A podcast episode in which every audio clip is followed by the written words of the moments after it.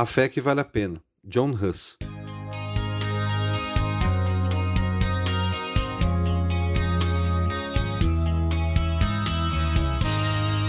O Evangelho chegou a uma região da Europa Oriental, chamada Boêmia, onde hoje conhecemos como República Teca, no século IX d.C., quando o culto ainda era celebrado na língua do povo. Entretanto, a palavra de Deus se obscurecia cada vez mais, a ponto de que no século XI o Papa Gregório VII expediu uma bula que é como se fosse um decreto determinando que o culto devesse ser celebrado em língua desconhecida. Isso para proteger a igreja de heresias. Entretanto, o verdadeiro motivo era afundar o povo em uma escuridão, para que assim pudesse ser melhor manipulado. Diante dessa escuridão, qualquer ensinamento seria a única opção. Mas como nada foge dos planos de Deus, mais uma vez a luz da sua palavra seria restabelecida. E segundo os passos de outro grande mártir, John Wycliffe, o Senhor levantou mais um homem disposto a dar a sua vida pela fé em Cristo e para que outros vissem a luz do Evangelho. Esse homem era John Huss. O escritor John Fox, em seu livro intitulado Como Livro dos Mártires, disse o seguinte sobre Huss: Se ele fosse profético, deveria ter se referido a Martinho Lutero, que surgiu cerca de 100 anos depois. Ele disse isso por conta de algo que Huss disse aos seus executores quando foi condenado por heresia em 1415 pelo Concílio de Constança. Hoje vocês queimam um ganso, mas daqui a 100 anos um cisne surgirá que vocês serão incapazes de cozer ou assar. John Huss estudou teologia na Universidade de Praga, com vistas ao sacerdócio. O que aconteceu? Foi ordenado e incumbido da Capela de Belém em Praga.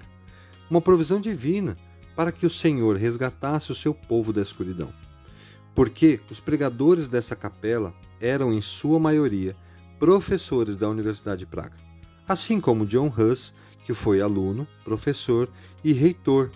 Então, era chave para exercer uma influência ideológica na cidade. Durante dez anos, difundiu suas ideias de que a igreja deveria voltar à autoridade da Bíblia e não a do Papa. Suas ideias correram por toda a Europa, inclusive para a Alemanha, berço da futura reforma. Tanto que quando Lutero aparece, ele foi chamado de o Hus da Saxônia. E essas ideias, em especial a de que a pregação da palavra de Deus deveria ser feita na língua que o povo entendia, as verdades, não as da tradição e de interesses eclesiásticos da igreja, mas a da palavra de Deus começariam a ser pregadas e difundidas.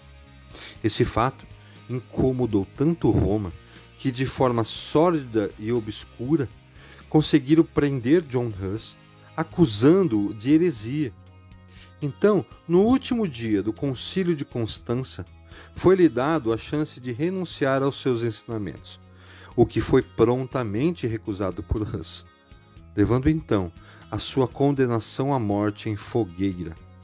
O que acabou acontecendo em 1415. Depois de ser humilhado em público, foi queimado em uma fogueira. Mas vejam que antes que fosse acendida essa fogueira, o Duque da Baviera chamara Hus para que ele pensasse na sua salvação e renunciasse os seus erros. Então, Hus respondeu: A que devo renunciar, se não me sinto culpado por nada?